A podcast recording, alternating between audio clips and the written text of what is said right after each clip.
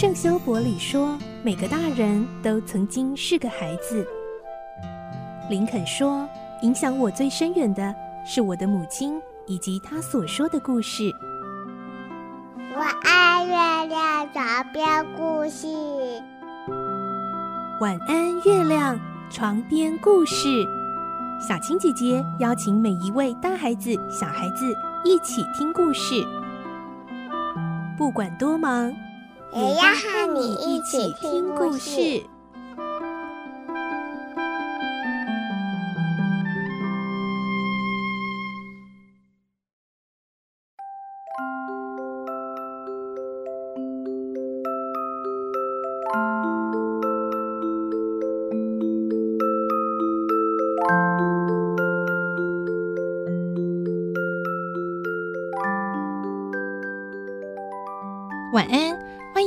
和我们一起听故事。我是小青姐姐，我们继续听孤雏类的故事。今天是五十八集。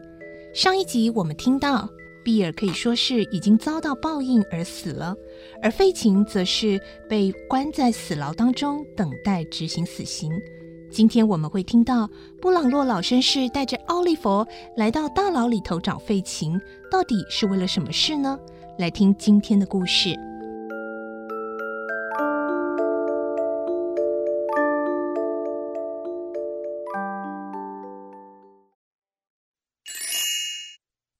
孤雏类五十八集秘密文件。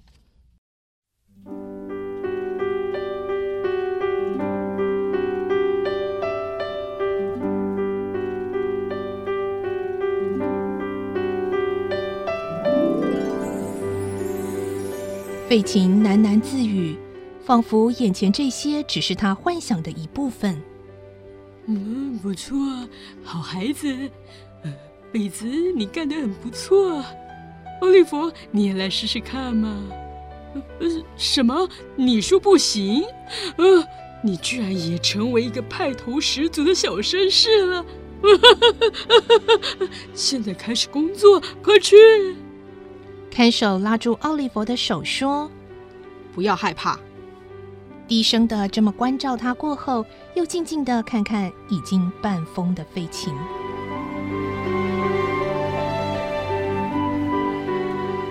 费琴叽里咕噜的说：“嗯，是谁？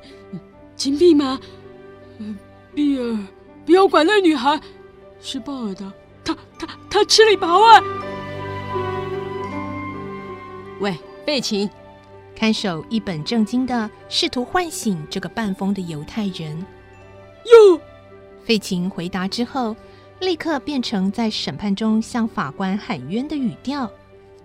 法官大人，我只是一个风烛残年的老头子啊，我不会作恶，我很喜欢小孩子呢。看守摇摇他的肩膀说：“贝琴，你镇静一点，有人来看你。不要来看我，我就快死了。”贝琴似乎想到些什么，蹙起双眉喊道：“嗯，不要！谁谁要来杀我？他有什么权利吊死我？”冷静点，费琴先生，你有话就快跟他说吧，等一下他会变得更疯的。布朗洛走过去说：“费琴，你应该有那些文件的，你把蒙克斯要你替他保存的文件放在哪里啊？”胡说，我没拿他的东西。死神已经降临到你头上，不要再说这种话了。告诉我那些文件放在哪里。你要知道，比尔已经死了，蒙克斯也已经招认，你完全没有机会了。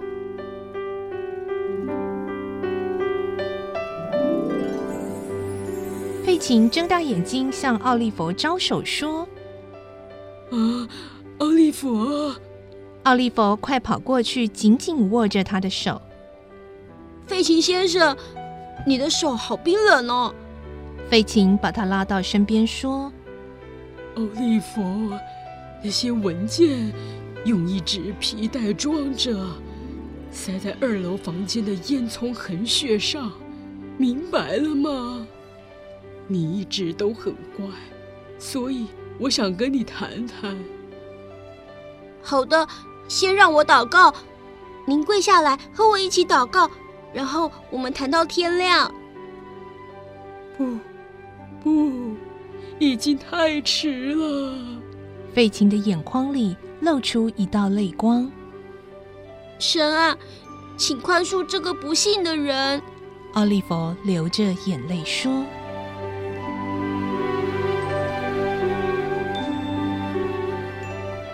时间到了，看守说着，抓住费琴的手，把奥利弗从他的手里拉出来。接着，布朗洛把手搭在奥利弗的肩膀上，离开囚房。奥利弗，奥利弗，再一次，请你让我再瞧你一次。费琴把手伸出囚房的铁栅栏，大声的叫唤着。等奥利弗消失在他的眼帘后，他又猛撞墙壁，像疯子似的又哭又闹。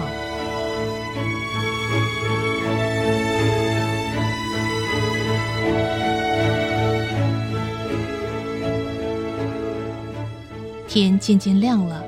当布朗洛和奥利弗步出监狱大门时，已经有一大群人聚集在监狱门前的广场上。他们推挤着，争吵着，谈笑着。一切显得生气蓬勃，除了那具耸立在人群中央的黑色绞刑台外。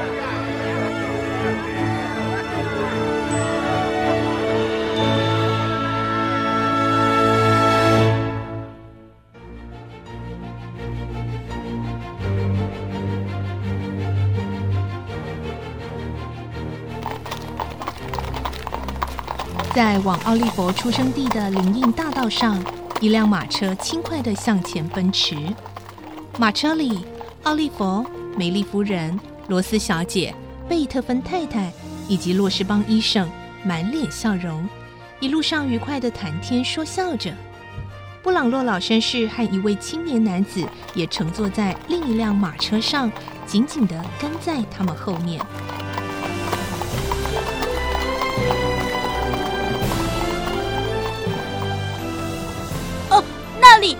里！奥利弗握住罗斯纤细的手，指着马车窗外的一个小镇，着急地说：“迪克，迪克，我那位最亲爱的好朋友就住在这里，等一下就可以见到他了。”罗斯温柔的抚摸着奥利弗的头发。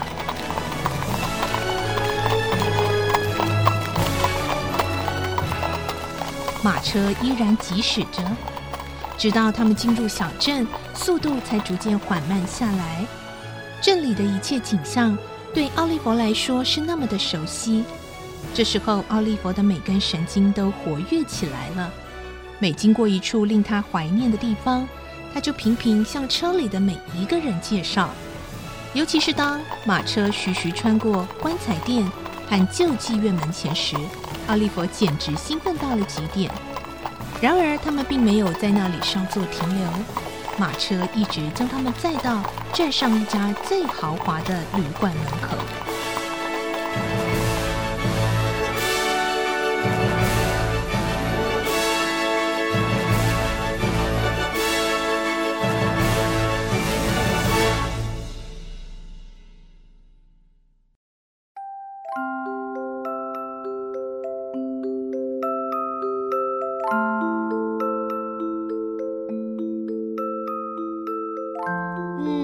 在今天的节目中，我们听到费琴也有遭受了他应得的下场哦。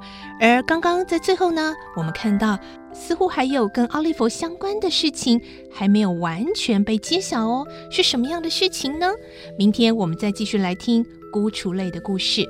我是小青姐姐，我们明天再见，晚安，拜拜。小朋友要睡觉了，晚安。